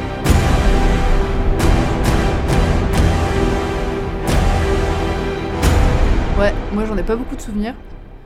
Alors, moi, je fais partie des 8 personnes qui aiment ce film. c'est vrai, oui, c'est vrai. Euh, et et j'étais très content finalement parce que Man of Steel, je l'avais pas vu avant de voir Batman vs Superman, donc je suis très content d'avoir pu recontextualiser euh, toute la scène d'intro où Batman découvre l'existence de Superman en étant en train de se faire, euh, d'être au milieu de la ville qui est en train de se faire défoncer par le combat final de Man of Steel. Mm. Euh, et donc un moment où moi je pensais comme Batman dans le film que c'était Superman qui avait fait une action, en fait ce n'est pas Superman qui fait l'action dans le film. Ouais, non. Et j'ai c'est- trouvé C'est ça- le méchant. J'ai trouvé ça trop cool parce qu'en fait, finalement, je me suis fait berner exactement comme Batman se fait berner dans le, dans le film. J'ai fait la même erreur. Alors pour le petit contexte, pour ceux qui ne verraient pas de quoi on parle, euh, c'est qu'à un moment, donc du coup du point de vue de, de Batman, c'est un, immeuble qui est découpé par un laser. euh, C'est ça. donc les, les- les lasers qui viennent des yeux de, de présumé Superman, les fameux lasers rouges. Et donc effectivement, dans comment dire, dans Man of Steel, on apprend que quand un Kryptonien arrive sur Terre, comment dire, comme l'atmosphère est pas la même, les rayons du soleil, tout ça, blabla, la science, machin. euh, La science. la science, entre guillemets, comment dire, il, il va développer des pouvoirs euh, qu'il n'a pas sur Krypton. Donc c'est pour ça que, que, que Superman a ces pouvoirs-là, et c'est d'ailleurs pour ça que il est sensible à la kryptonite, parce que vu qu'il n'a pas grandi sur Krypton, euh, son corps s'est pas développé de la façon d'un kryptonien euh, standard, et donc du coup il est, il est sensible à la kryptonite. Il est intolérant au gluten, quoi, si vous voulez. finalement. Exactement. et donc du coup, bah, le méchant qui, le méchant du film qui vient aussi de Krypton, euh, il commence à développer les mêmes pouvoirs que Superman, sauf que bah lui c'est tout nouveau, il n'a pas eu le temps de les apprendre, il est en train de, de les découvrir en très peu de temps finalement, le temps du combat. Donc du coup, bah ces rayons laser partent et il découpe un immeuble avec quoi. Et donc, et donc Batman a interprété ça comme étant euh, Superman. Sauf que ce n'est pas le cas. Et donc j'ai vécu la même chose que Batman. Exactement. Je, je me suis dit, ah, c'est le Superman inconséquent qui, comme il est en train de faire son combat, il regarde pas les dégâts. Bon, cela dit, euh, dans le combat, euh, Superman détruit beaucoup, beaucoup, beaucoup, beaucoup, beaucoup Ouais, de ouais, choses. Euh, oui, oui, effectivement. Donc c'est bon. Là, en l'occurrence, ils se servent de ça pour dire ah, ah, il se trompe, mais euh, enfin de manière subtile. Mais en fait, bon, euh, Superman défonce quand même de l'immeuble avec la tête de son adversaire. euh, il Oui, se jette à travers tous les trucs qui s'effondrent derrière. Enfin, c'est pas non plus un. C'est pas c'est pas Superman qui fait non mais viens on va Alors qu'il aurait pu l'emmener dans l'espace, quoi. Enfin, voilà. Oui. Oui, en plus il respire dans l'espace pour ce que ça leur change. Presque ça aurait été mieux pour son adversaire, il aurait été plus à l'aise peut-être. Mais euh, Oui, non, c'est vrai que là, c'est. Batman versus Superman, moi je l'ai bien aimé. J'ai bien aimé le jeune Luthor. Euh, pareil, les gens n'ont pas aimé le jeune Luthor. Qui est joué par euh, Jesse Eisenberg. oui, qui est un très bon acteur. J'aime beaucoup Jesse Eisenberg. Oui, alors moi, il m'a pas dérangé du tout, mais je pense que les gens sont encore, euh, comment dire, euh, nostalgiques du Lex Luthor de Smallville. je pense qu'il y a de ça, mais je pense qu'il n'y a pas que ça. Je pense que le problème de Justice League, c'est qu'il est sorti après Aven- euh, pas Justice League, mais si aussi, mais euh, je pense que le problème de Batman vs Superman, c'est qu'il est vraiment sorti après Avengers, Ouais. après une bonne partie du Marvel Cinematic Universe, et en fait, à partir de là, ils étaient un peu genre les perdants de la partie, pour beaucoup. C'est-à-dire, je pense que personne se disait, ah, ça va peut-être être bien. Alors que moi, j'y suis allé en, en- en fan de Batman, Mm. comme beaucoup de, de gars de ma génération, euh, on est, ah, Batman, trop cool. Batman, bon, c'est Oui, avait. peu un peu un con, mais Ouais, mais il y a- je pense qu'il y a plein de choses aussi. Il y a le fait que euh, bah, Ben Affleck, c'est un peu surprenant, surtout quand bah, tu t'es tapé trois films avec Christian Bale qui sont plutôt pas mal, tu ils sont vois. plutôt très pas mal, ouais. Donc, euh, oui, ça. Mais Ben Affleck campe très bien Batman, je trouve. Et je trouve même sa carrure m'a surpris parce que finalement, il a vraiment une carrure de ce que tu peux voir de Batman. euh, En plus, il me semble que Ben Affleck est super grand, hein. je crois qu'il fait genre 1m90. Ah, mais il fait un Batman qu'on impose de dingue. Et, et Mm. toute la. Enfin, alors, même si c'est presque drôle, je pense que c'est fait pour être vaguement drôle parce que tu vois Batman qui s'entraîne comme un dingue pour pouvoir aller tabasser Superman. Mm. Et un entraînement, mais euh, le crossfit de l'extrême euh, qui fait trembler tout le monde. Il, il met des pièges, il met des mines, il fabrique des armes et tout. Et, et Superman passe à travers de ça sans le moindre effort en, en, en lui gueulant dessus d'arrêter d'être con, quoi. Et, et c'est juste, c'est juste drôle de voir que le Bruce Wayne s'est donné tant de mal pour, Ah, euh, pour éliminer lui. ce gars, et que l'autre, il, il juste avance. Et, euh, et finalement, bon, après, il y a le gaspillage de, de Doomsday. On est, enfin, c'est pas terrible. Ouais, alors après, j'ai vraiment pas beaucoup de souvenirs. en fait, il y a plein de trucs qui sont pas terribles dans ce film, mais. euh, ouais. Mais par contre, la confrontation euh, Batman-Superman en elle-même, même s'il y a le fameux Martha Gate, comme euh, les gens Le l'appellent, Martha Gate. que je trouve, encore une fois, je trouve que la critique est pas si juste que ça du Martha Gate. Je veux dire, bon, les deux mères s'appellent Martha, c'est canon, hein. Enfin, c'est, Oui. je veux dire, euh, de base, c'était, le cas. Il- S- Snyder trouve, enfin, Snyder ou l'auteur, je sais pas qui a écrit ça, mais trouve le, le point de, de chute là-dessus. Et fatalement, le- Batman, euh, oui. fatalement, Batman, ses parents, on va dire qu'il a un petit problème avec, quoi. Oui, il a légèrement un problème avec ses parents, Et- effectivement. Et, leur euh, absence, surtout. Et finalement, Superman, c'est exactement pareil. Euh, suffit de voir dans Man of Steel, sa mère, c'est genre, c'est tout, quoi. oui, oui, ah oui, totalement. C'est son Alfred. Tu touches pas à... Ah, tu touches pas à sa maman, non, sa daronne, quoi. Et donc, fatalement, quand, euh, quand Superman lui va... Mais ça a déjà été suranalysé, donc j'ai pas mis les trois plombs, mais quand Superman euh, lui dit « ils ont Martha en otage », Batman, il entend Martha, il pense « ma mère », ça lui réveille tous ces triggers de Batman. Hmm. Forcément, ça l'arrête. Et, et ce, en fait, ce moment de, de calme et d'arrêt va, va générer ensuite le... Le, la, la paix entre eux parce qu'ils ont un but commun qui est de sauver Parce une maman parce que lui il a perdu une- sa enfin, maman Superman a une maman, oui. et voilà, et Batman n'a plus de maman, et Batman il est très triste depuis avoir de parents, ça l'a quand même transformé en Batman. Je veux dire, c'est quand même. D'ailleurs, Superman a finalement sur ce cas, parce qu'il y, a- il y a ses deux parents biologiques qu'il a plus, euh, il y a son père biologique qu'il a plus, ça, il lui reste que sa maman biologique, enfin que non, que son père adoptif qu'il a plus, il lui reste que sa maman adoptive. Donc en soi, ouais, ça- enfin, c'est vrai que tout le monde dit Oh, ta mère s'appelle Martha, du coup je te tape pas. C'est- Ouais, c'est peut-être un peu plus compliqué que ça. Oui, euh, non, c'est tout le fond psychologique qui est en dessous qui est effectivement. euh, C'est ça. Bah, disons qu'en fait, peut-être que le traitement fait à l'image est peut-être pas suffisamment. euh, Je pense qu'il y a de ça. à- comment dire, abouti et voilà. Effectivement, faut, disons qu'il faut se mettre un peu à réfléchir en psychologue en se disant oui, effectivement, ça lui rappelle machin. c'est- Bah, C'est-à-dire qu'il y a clairement, il y a forcément un trigger sur euh, Martha et je sais plus le prénom de son père, Wayne. Euh, je sais plus non plus. C'est sûr, C'est ce, pas Arthur, non, c'est pas Arthur. ce mec est devenu un mec qui se déguise en chauve-souris à cause de la mort de ses parents dans les rues de Gotham. Oui, Fatalement, euh, fatalement, oui, tu on, peut dire il l'évocation- a, il est un peu fucké. Hein, euh, il est totalement fucké. Et Ah Ba- oui, Batman. Batman, c'est un, comment dire, c'est un cours de psy à lui tout seul, je pense. Le mec, il a, il a, il a 150 névroses, quoi. Il a le syndrome du sauveur, euh, il a, euh, enfin, il a, il a des traumatismes, il a des PTSD tout autour du ventre. euh, Enfin, il- je, je pense qu'il y a plein de trucs avec ce mec. Il est, en Ah plus, oui. il est un peu parano. Et puis en plus, ça dépend de ses versions aussi.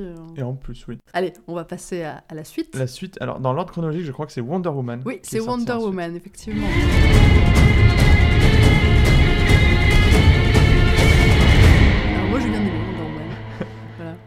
Bon, tu me mets des, des femmes, des madames en armure, moi je suis contente. Mais en belle armure. Oui, oui, on, on pourra faire le comparatif entre celles de Justice et de Justice League. hein. Ouais, euh, Justice League, et puis même, à mon avis, 1984, je sais pas qui c'est qui est derrière, mais. euh, Euh, je crois que c'est la même réale. Ah, Ah. l'ai- j'ai vu. Alors moi, j'ai vu, j'ai vu passer une armure full, euh, la full armure intégrale de la bottine jusqu'au gant là, euh, qui avait l'air un peu pas mal, euh, un peu flamboyante. euh. Bon, chouette, parce que là, dans Justice League, c'est vraiment un gros écueil. ouais. Est-ce que dans la Snyder Cut, euh, il a changé les armures et retourné les plans? Alors. Dans la Snyder Cut, il a changé l'armure du méchant. J'ai vu des images, c'est shiny and chrome et c'est juste dégueulasse. RTX on. c'est exactement.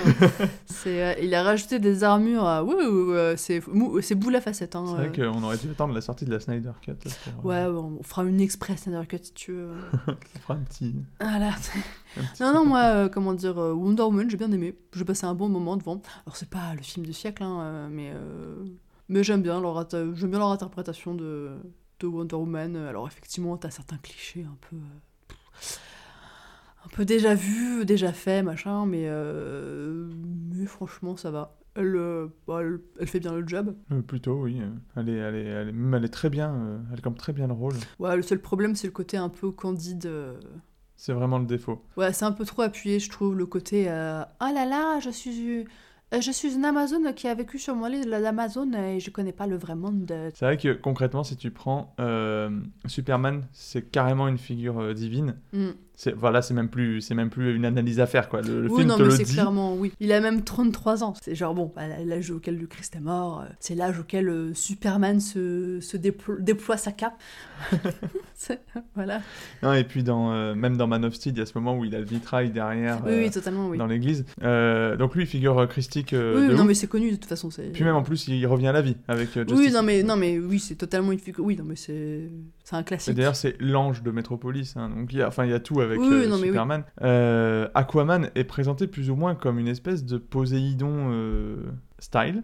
Dire, on voit que les Atlantes, ils sont capables carrément de t'envoyer des vagues gigantesques sur la tronche. Enfin, clairement, les Atlantes, c'est bah, déjà les Atlantes, c'est une figure divine euh, entre guillemets, c'est une figure mythologique de base. Et lui, il est l'Atlante qui a le sceptre euh, Poséidon. de- Enfin, c'est pas le sceptre de Poséidon, mais c'est Euh, tout comme. si, concrètement, si, parce que c'est fait en métal de Poséidon. donc, Voilà, euh, donc euh, lui pareil. Et, euh, et en fait, Wonder Woman, c'est une Amazone. Les Amazones, c'est aussi des figures mythologiques. On Mhm. est aussi sur euh, des immortels qui vivent sur leur île depuis je sais pas combien de temps. Et pour autant, la seule personne qui, quand elle débarque de- dans le monde, qui, qui elle est paumée. réellement une fille, enfin, en plus qui est réellement une mythologie, quoi, parce que concrètement, elle est immortelle, elle est. Oui.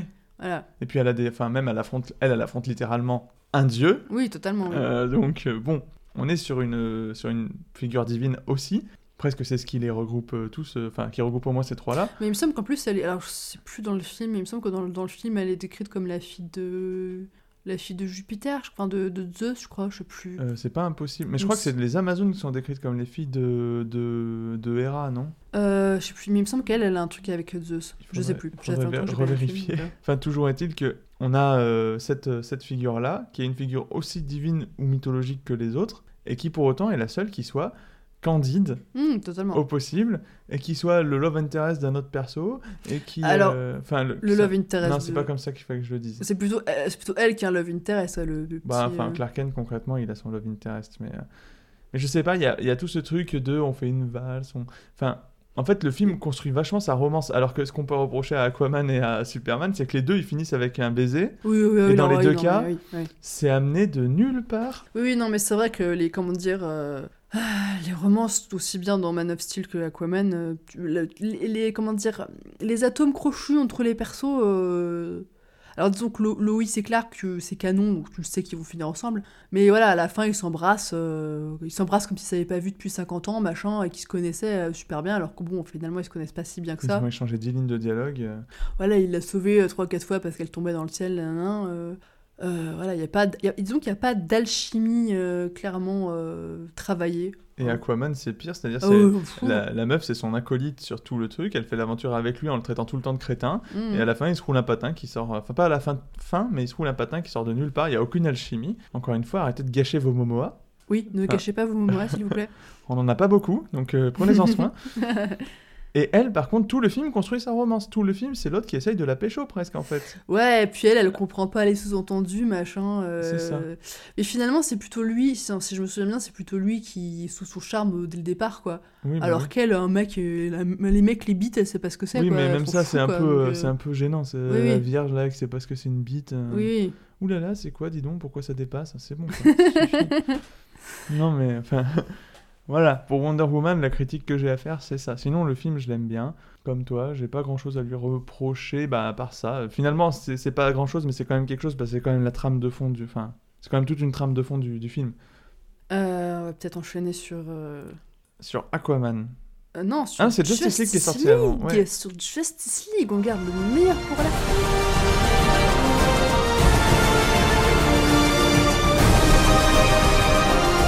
Presque, on va te dire que c'est la déchéance d'ici sur la durée, quoi. Parce que tu commences par Man of Steel, tu finis sur Aquaman, et au milieu, euh, t'as, du coup, dans l'ordre, t'as, t'as Justice League puis Aquaman. Mais euh, bon, Aquaman, Ah, attends, Justice League? Justice League, moi j'ai bien aimé. Bah, moi aussi, j'ai bien Alors, aimé. encore une fois, on est quatre. Il y a plein de choses à reprocher à Justice League. Ça, c'est. euh, Ouais, notamment Cyborg, hein, euh, Notamment Cyborg. le pauvre, il est pas très bien exploité. Non, il y a beaucoup de choses qui sont pas bien exploitées et euh, et il y a eu une réécriture par, euh, par Le Toast en podcast euh, qui était assez intéressante où il corrigeait pas mal de trucs, il crée un peu plus d'emphase avec les persos, etc. C'est vrai qu'il y a pas, il, il manque des choses. Il est pas, il est pas bien fini ce film. Ouais, tu sens qu'il y a un peu un côté patchwork, quoi. C'est... Ouais. Mais en fait, je, pour avoir vu Avengers à sa sortie, le premier Avengers, j'ai pas vu un truc pire que le premier Avengers. Alors moi je sais que tout, alors je vais peut-être me faire des amis, je vais sûrement m'en faire d'ailleurs, hein, mais Avengers, tous mes potes autour étaient genre ouais c'est trop bien, il est trop bien ce film. Moi je l'ai vu, je me suis fait chier. Ah là là, pff, heureusement qu'il y avait, con. heureusement qu'il y avait Tom Hiddleston à, à mater, hein, parce que sinon, je l'ai trouvé con. Mais lui non plus est pas très. Enfin, c'est bas de plafond, hein, Justice League. oui oui bah de toute façon c'est pas fait pour être intellectuellement, euh, comment dire, c'est pas là pour te pour te prendre la tête dessus quoi. C'est vraiment c'est de la, de la- du divertissement. Donc bon, faut prendre aussi ça comme ça. Mais euh, ouais, il est, il est pas mal en soi. euh, en soi, ça reste un film de super-héros totalement regardable, avec euh, de la baston, avec euh, des, des moments où ils font des petits gags, avec euh, tous les trucs de super-héros. Il y a plein de problèmes, il y a plein de, de vannes qui sont trop lourdingues, il y a plein de, de moments scénaristiques où tu te demandes pourquoi ils font ça. Alors, moi, ce qui m'a dérangé, je suis en train de mettre le doigt dessus, c'est. euh, En fait, c'est ce- comment dire. Le méchant de Justice League, il y a vraiment un côté trop Marvel. Genre, euh, il y a des artefacts euh, gardés par les Atlantes et les Amazones, Oui.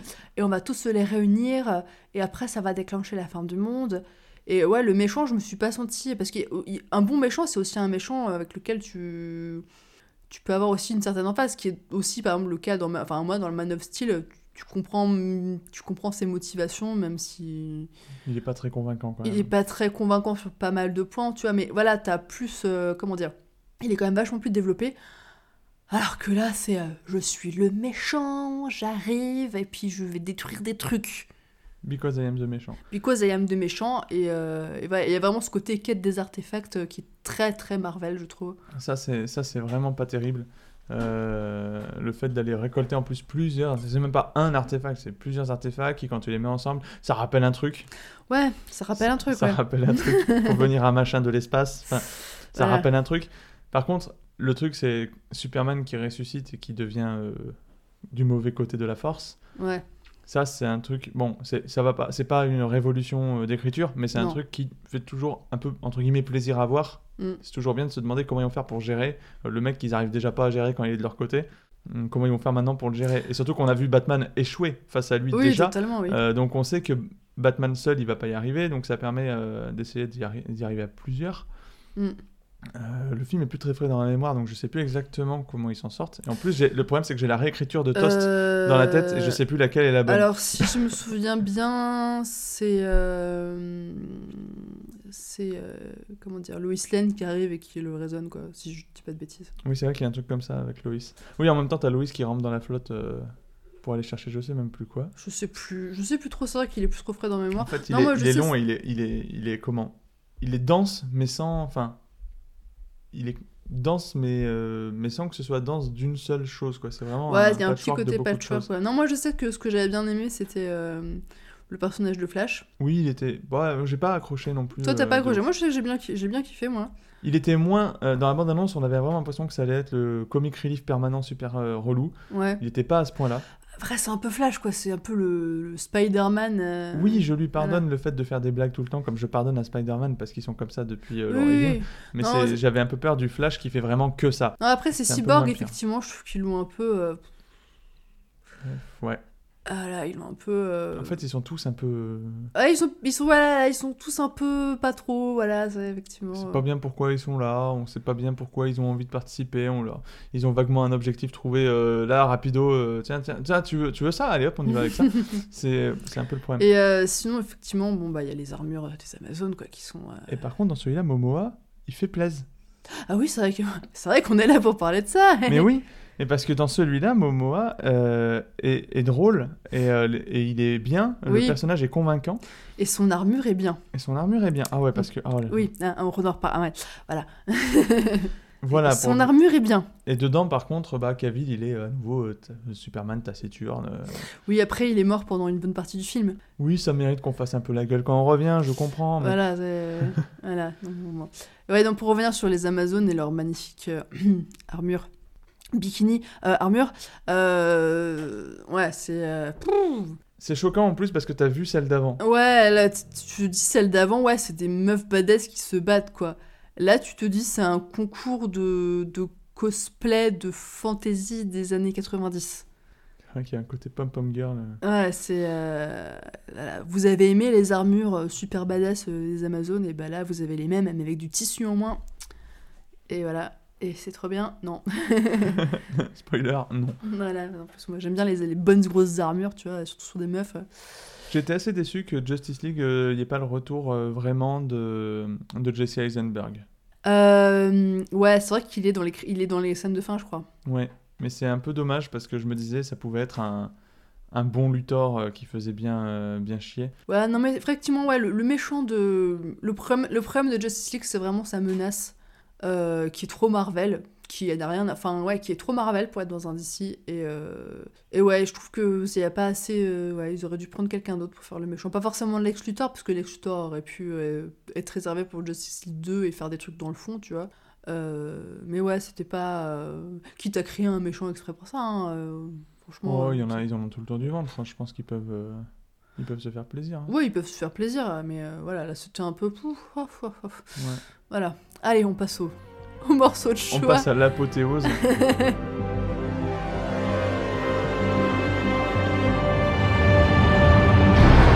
Aquaman. euh, Ah, Bon, les pecs de Momoa. les pecs de Momoa. Alors, ce qui est bien dans Aquaman, Momoa, mais pas son jeu d'acteur, il cabotine comme pas permis. Euh, non, ce- juste physiquement, ça fait le taf. Faut pas, enfin, ouais, non, le- il cabotine, c'est pas possible. Euh, Aquaman, il y a vraiment pas grand chose à sortir de ce film de bien. Ouais, mais même les pecs de Momoa, je veux dire, on les voit pas tant que ça finalement. On les voit dans hein. la scène qui imite Superman. On en revient à ce que j'ai un peu les, on les revoit un peu ensuite, je crois. Ça revient à ce que j'ai un peu amené tout à l'heure. C'est Aquaman, c'est euh, James Wan qui s'est perdu. Mais déjà, mais que fait James Wan ici? Que fait James Wan ici? Ah. Après, il avait fait Need for Speed. Donc, Alors, je n'ai pas vu euh, Need for Speed. Fast and Furious. C'est vrai qu'il a fait. Je l'ai pas vu. Moi, le je 8, n'ai- je crois. ou- Je crois que je n'ai vu aucun Fast and Furious. Désolé les fans. Euh, Il avait fait un Fast and Furious qui apparemment était un bon Fast and Furious. Euh, beaucoup de gens disent que c'est un des meilleurs Fast and Furious qui existe. Ouais, mais James Wan, euh, James Wan, contente-toi de faire ce que tu sais faire. Enfin, Et encore quand il fait ce qu'il sait faire. enfin non mais James Alors, on en parlera peut-être un jour, mais James Wan est un bon réel, mais un très mauvais producteur. hein, euh, Ah ouais, ça c'est sûr. très très mauvais producteur. Ça c'est sûr. Ah, Il y a qu'à voir le, le Conjuring Universe euh, machin truc là. euh.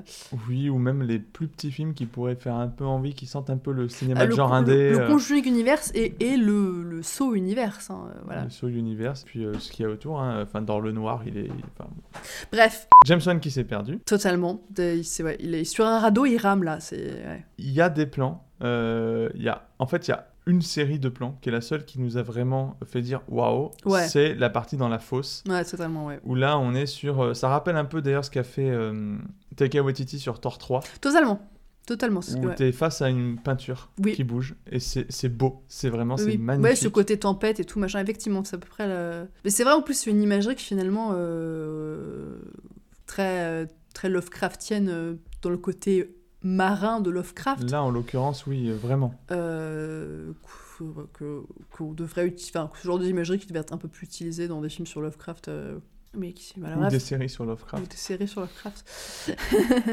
On ne dirait pas non. Shame.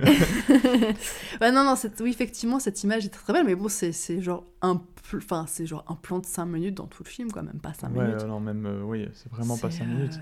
Effectivement, c'est- ça, ça, nous a marqué, parce que c'était beau, parce que c'est un truc qu'on n'avait pas l'habitude de voir. Mais le reste, oh là là Le reste qui est pas convenu est raté. C'est, enfin, au final, c'est ça. Ce qui n'est pas convenu est raté. Et, et- ce qui est convenu est sur d'une convenance... euh, Mais vraiment, Man of Steel, c'est terrible à quel point ça ressemble à Aquaman. Oui, c'est plutôt Aquaman qui ressemble à... Oui, Bah, du le, coup, le- oui. Donc, le schéma narratif, il y a quelque chose qui... Comment dire Il y a des points communs, quoi. Ah, même visuel. Oui, oui. Encore une fois, les deux s'introduisent. Je pense qu'on pourrait faire un montage, images côte à côte. T'en as un, c'est je vais sauver des gens sur une plateforme parce que moi j'arrive en volant, je suis Superman. Et l'autre, c'est moi je vais sauver des gens dans un sous-marin parce que j'arrive en nageant, je suis Aquaman. Et les deux, c'est on avance, on encaisse les chocs, on ouvre la porte, on fait sortir les marins qui sont trop contents de nous voir. Euh, En plus, oui. en, en plus. Et, euh, et ensuite, y en a, on fait une épreuve de force. Ouais. Enfin, Ouais, D'ailleurs, sur la première scène de, du coup, la scène d'introduction, enfin, pas la scène d'introduction, parce que la scène d'introduction, c'est euh, quand sa mère arrive. Euh, quand sa mère rencontre son père et qu'ils ne devaient pas se rencontrer, que euh, ça Ah fait oui. l'amour et les poissons, bref. Et euh, non, donc du coup, c'est cette scène, du coup, parce qu'il y a, alors il y a plus, comment dire, il y a plusieurs menaces dans le, dans le film. Il y en a une qui est au service du la plus grande, machin, bref. je- comment il s'appelle déjà Mont, euh, Montman Je sais plus.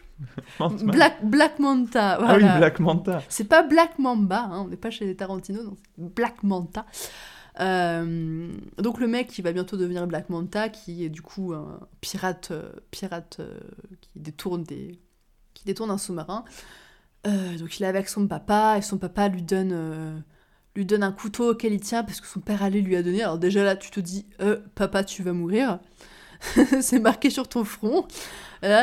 Et alors évidemment le papa meurt. Voilà, il est et la scène, il y a une, une musique, des violons qui partent. Il y a une espèce de comment dire, les, les deux se regardent en mode genre. euh, non, je vais pas te laisser, si mon fils va-t'en, machin. Et tu te dis, et toi t'es là devant, t'as aucune empathie pour aucun des deux parce que tu n'as pas eu le temps de t'attacher pour aucun des deux. Euh, t'as juste cette petite scénette au début, enfin au début genre. Sachant euh, que tu sais que c'est les méchants. sachant que tu sais que c'est les méchants, mais en plus c'est le genre de scène que tu trouves typiquement genre à la fin d'un film, avec ce genre de musique là, tu vois vraiment cette musique avec les violons qui est là pour te faire pleurer, et là t'es genre oh non mon dieu pleure pas, je t'aimais trop, t'étais mon méchant préféré, Euh, là non, parce que ça tombe vraiment mais à plat, à plat, t'es en mode genre... pff, Pas bof quoi, hein, euh, Nous, on s'en fout en on fait. On peut fout. passer à autre passer- chose. oui c'est ça, on s'en fout. C'est terrible à dire, hein, parce que c'est. mais après, c'est pas des vrais gens qui sont morts, donc c'est moyen terrible à dire. mais... oui non mais c'est... mais on s'en fout. Ouais totalement ouais. Et en plus, c'est vrai que c'est téléphoné, ça ça n'a aucun sens. Les mecs sont en train de piller un sous-marin et le gars s'arrête et fait Attends, attends, attends, je te file le couteau que mon grand-père avait donné à mon père. Ouais non que mon père... Non c'est le couteau que mon Mais- père m'a donné et maintenant je te le donne. Mais dans tous les cas, vous êtes en train de piller un sous-marin. Est-ce que c'est vraiment le moment de faire des partages d'héritage? Moi, quand il a fait ça, j'ai rigolé devant le film. J'étais, mais pourquoi? Ça n'a aucun sens. Qui fait ça? En, en- T'es en train de cambrioler une banque et t'as quelqu'un qui fait Attends, attends, avant qu'on sorte. Tiens, c'est l'allume-cigare de mon père. non, mais là, on sort. on- Enfin, il y a l'alarme, il y a des flics. euh, arrête, quoi. C'est absurde. Tu fais ça après. Tu fais Waouh, c'était super cette mission avec toi, fils. Tiens, ça me, fait, ça me donne envie de partager ça avec toi. Voilà c'est... Là, non. Là, t'es en train. de- T'as toutes les chances de prendre une balle. T'es en train d'attaquer un sous-marin. Ouais, C'est- non, mais ouais, tu le fais avant ou après Pas, pas pendant. Mais tout ce film, tout un gâchis. Je veux dire, ils ont fait un gâchis de Willem Dafoe. Enfin, vous avez un Willem Dafoe sous la main. Servez-en vous correctement. C'est Enfin, qu'ils ont gaspillé Willem C'est Dafoe. Willem Dafoe, bordel de merde. Enfin, Ils ont gaspillé Momoa et Willem Dafoe. Ça c'est suffit c'est maintenant. Willem Dafoe. On déconne pas avec son Willem Dafoe. Enfin. euh, Mais même Franchement- ce pauvre Patrick Wilson, moi j'aime beaucoup d'affection pour, ce, pour cet homme-là. Voilà, voilà, il pareil. Ils Et la- votre Nicole Kidman aussi. Voilà, la Nicole Kidman. Il a. euh. C'est alors. et puis, l'âge entre les acteurs, je comprends pas. Nicole Kidman, elle est censée avoir Momoa comme fils. Enfin, elle a eu à quel âge? Mais pareil, Patrick Wilson, c'est censé être ton petit frère. Patrick Wilson, il est plus vieux que Momoa et ça se voit.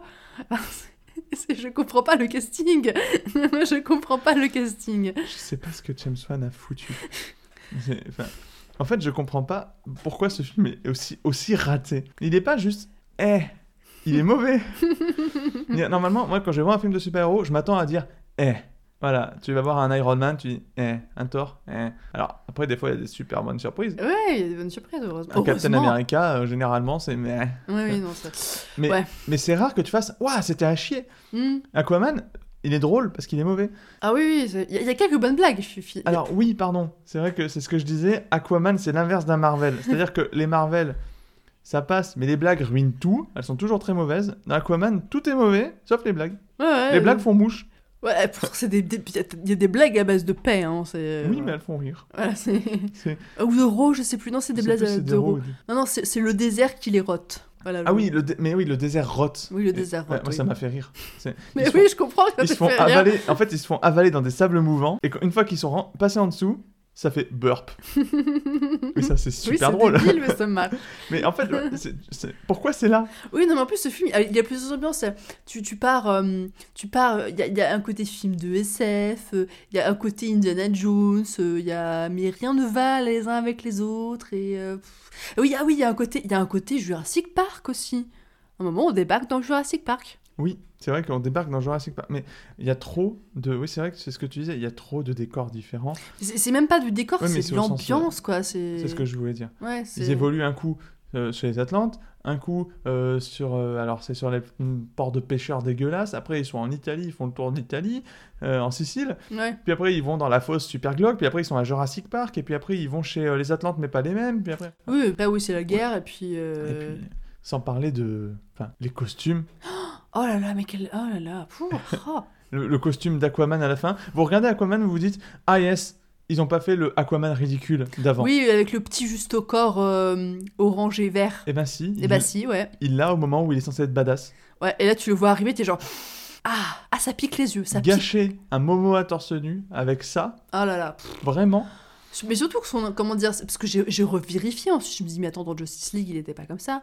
Donc j'ai revérifié, dans Justice League, non, il a un truc vert totalement acceptable. euh. Alors que ça se passe après. Non, c'est pas ça avant. Parce que dans Justice League, il a pas le. Ah, il a pas le. Ah non, il a autant pas le trident, il a pas le trident. euh, Ah, donc dans Justice League, euh, ouais, ok. Ouais. Ouais, d'accord, bah il fallait rester là alors. En fait, Oui, totalement. en fait ce film, il faut l'enlever, je pense. Faut le sortir. Non, non, mais moi, ce qui me fait peur, c'est qu'il y a un deuxième qui est. Enfin, ils ont quand même prévu un deuxième avec toujours James Wan, au- James, James Wan aux commandes, quoi. Ah. Mais euh, je comprends pas. Enfin, enfin, j'aime beaucoup James Wan. Hein, Enfin, je l'aime et je le déteste en même temps sur beaucoup de choses, mais mais euh, mais voilà, tu, tu enfin, ce n'est- Fais des films d'horreur, James, d'accord? Fais des, fais, des, fais des bons films d'horreur, s'il te plaît. là. voilà, c'est- reste, reste à ce que tu maîtrises, s'il te plaît. Non, mais c'est bien d'expérimenter des trucs, mais peut-être pas sur des licences comme ça, quoi. Oui. dire, enfin, je Non, pense plus- à comment il s'appelle euh, Ari Aster. Oui, On sait que son prochain film, il y a des chances que ce soit une comédie romantique. Oui. Bon, on sait pas trop à quoi s'attendre. Ouais, mais c'est pas c'est pas DC qui lui a dit tiens voici je sais pas combien de millions Ouais, non, mais plus James Wan a de l'argent, moins il fait quelque chose de bon. Je suis désolée, le premier saut, il avait genre 2 millions en poche. C'est pas beaucoup pour un film. Euh, Voilà, il a fait le taf. Euh, Plus il a de l'argent, plus il fait de la merde. Donc, Oui. euh, arrêtez, arrêtez. rendez James Wan pauvre pour le bien du Oui, non, cinéma non, non, mais ben, James, voilà, tu, tu fais des films bas budget, euh, films d'horreur. C'est ce que tu sais faire, c'est ce que tu fais très bien. Après, The Conjuring, le 2 est quand même bien, mais. euh, même le 1 est pas oui, mal oui, alors moi, ça me fait personnellement, c'est pas le genre de truc qui me fait peur, mais c'est bien réalisé, quoi. Donc. euh, oui oui bah, James Wan à un moment euh, je le qualifiais comme étant un de mes réals euh, favoris parce Ouais, qu'effectivement mais ces il, films il nous d'horreur a fait une Ed Shyamalan, là, c'est... euh, oui mais il va peut-être revenir comme Night Shyamalan il est revenu bon il est un peu reparti mais euh, Voilà, donc, donc Aquaman, non, c'est non, c'est... euh, Non. On verra quand même le second, pour vous faire une update. hein. Euh, on n'ira pas le voir au cinéma, par contre, parce qu'il y a des limites. Aquaman a... Alors, on va dire que si ce podcast rapporte des sous, etc., c'est sous pour aller au cinéma voir Aquaman 2. Mais sinon, non. ouais, euh, on va ouvrir un Tipeee euh, pour euh, une cagnotte. Voilà, on va ouvrir une cagnotte Litchi. Payez-nous nos séances d'Aquaman 2. hein. Voilà. Donc, on- l'objectif est à 10 euros. Voilà, attends, ouais, non. Oh là là, pff, le pauvre Willem Dafoe. Non, mais j'en reviens toujours pas, hein, c'est... Triste, hein Ouais, Quand tu vois ce qu'on peut faire d'un bon Willem Dafoe, Oui, non, mais oui. C'est quand même triste d'en avoir fait ça. Et en plus, même dans l'univers marin, récemment, hein, du coup, dans Ouais, l'univers ouais, marin, dans a vu l'univers un marin, bon- Willem Dafoe, je suis désolée, hein, voilà, On a c'est... vu un bon Willem Dafoe dans l'univers marin. Voilà, non, mais utilisez correctement Willem Dafoe. Enfin, Prenez soin de vos Willem Dafoe et de vos Momoa. Vous les gaspillez. mais prenez soin de vos acteurs. Ne, voilà, les... Vous les gaspillez. Vous me les gaspillez à chaque fois.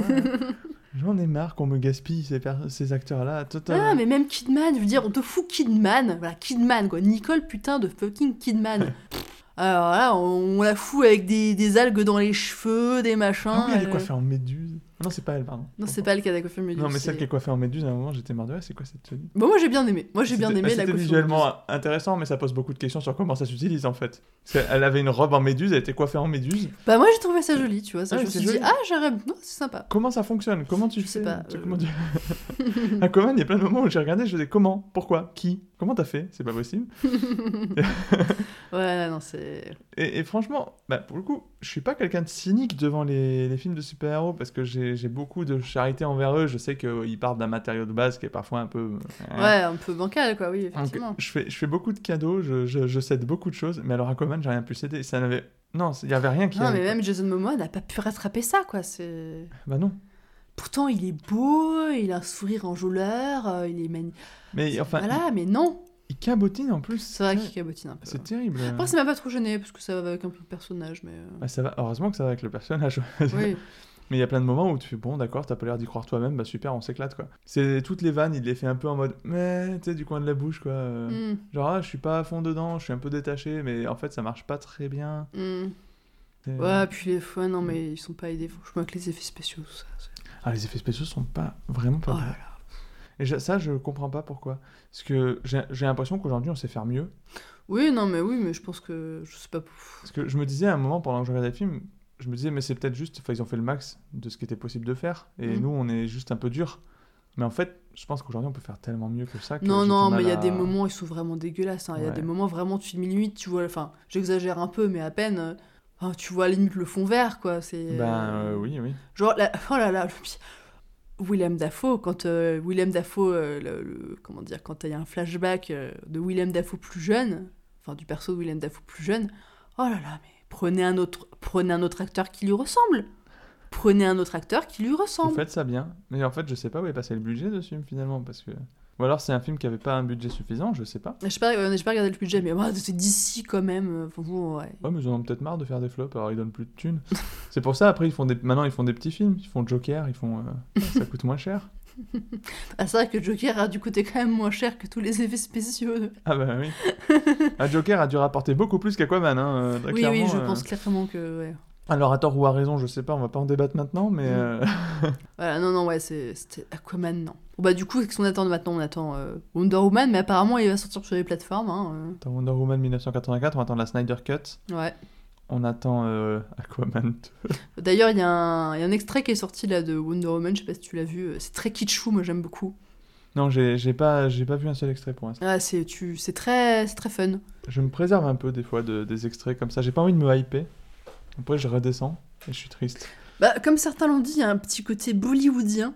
Ah ouais? Ah, c'est osé, pourquoi pas? Euh, mais ouais, il y a un petit côté vraiment euh, film, euh, film d'action over the top des années 80.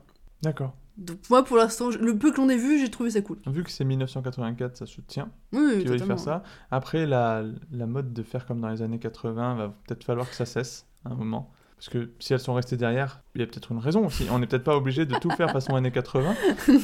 J- Il y a beaucoup de choses bien hein, des années 80, mais euh, est-ce que ça veut dire qu'après on va arriver dans les années 90 On, On est va déjà arrivé dans les euh, années 90. On va se taper des persos qui portent des pulls qui vont jusqu'au mollet. euh, Alors bientôt on aura le comment ça s'appelle là, ce chapeau là. euh, Ah, le- les chapeaux mous Non pas les chapeaux mous. Ah si les chapeaux mous, je plus bref. Oui, oui, j'en avais un à l'époque. Ouais voilà. Remember.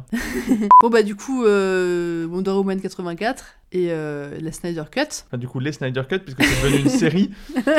le, mec, le mec, on lui retire son film, il fait d'accord, mais moi je fais une série Ouais. avec alors. Euh, Calme-toi, Snyder. Donc euh, finalement euh, on a quand même plus de trucs à dire euh, positifs sur le cul de Cavill que sur les pecs de Momoa pour l'instant. hein, euh. Malheureusement, pour l'instant, euh, la carrière du cul de Cavill est beaucoup plus glorieuse que la carrière des pecs de Momoa. Après on n'a pas tout vu de Cavill ni de Momoa non plus donc là on se tient quand même sur ce qu'on a vu. Hein, voilà, on se tient sur euh, là où on peut les recouper, Exactement. et non pas les découper. Après il y a du muscle. C'est Oui, ça tu fait fais un petit barbecue après. euh. Alors ça va, vraiment, on part de ciné-débat à ciné-barbecue. Oh non, mais c'est parce que c'est pour vous teaser, parce que parce qu'à un moment, il faudra forcément parler de, de Annie Kram. Les vrais savent. Clin d'œil, clin d'œil. Voilà, je crois qu'on va, on va vous laisser là-dessus. On espère que ça vous aura plu. Ouais, c'est le premier, alors c'est pas forcément su- super. euh, c'est pas écrit, mais c'est fait exprès. C'est pour, euh, comment dire, parler de ce qu'on aime. Et... Ouais, on espère vraiment que ça vous aura plu. euh, on espère avoir rendu ça intéressant. Ouais, on prend vos retours. La prochaine fois, on parlera. Euh, on verra selon nos envies et ce, selon ce qu'on a pu regarder, et les sujets qu'on a pu trouver. Premier épisode. Euh, LSN, où est-ce qu'on peut te retrouver? On peut me retrouver sur tout l'internet. Tout l'internet. On peut me retrouver sur Twitter, at the underscore LSN. On peut Mhm. me retrouver sur, pas Facebook, sur pas Instagram. En fait, pas du tout sur tout l'internet. On peut me retrouver sur Twitter et sur Mastodon. et sur mon site, cyphergot.net. Et toi, Komodo, où est-ce qu'on peut te retrouver? Alors, euh, moi, on peut retrouver sur Twitter, at Komodo underscore euh, supervar. Oui, puisqu'il n'y avait pas de place pour mettre supervarant. Donc, supervar, euh, bien que j'habite en Gironde. Euh, et vous pouvez me retrouver euh, sur Instagram, at Varenvillemar, où je poste mes petits dessins parce que je suis illustratrice. Ah, aussi, vous pouvez nous retrouver sur YouTube. Oui, sur la chaîne Le God sur Gang, la chaîne Le God Gang. Bah oui, ça fait tellement longtemps Sur qu'on l'utilise plus. sur laquelle sera sûrement également peut-être ce podcast. On vous fait des gros bisous en espérant que tout le monde va bien, que vous allez, que vous allez ou que vous avez passé des bonnes fêtes de Noël. On ne sait pas quand est-ce que cet épisode sort. Euh, allez, à la prochaine. Ciao, ciao.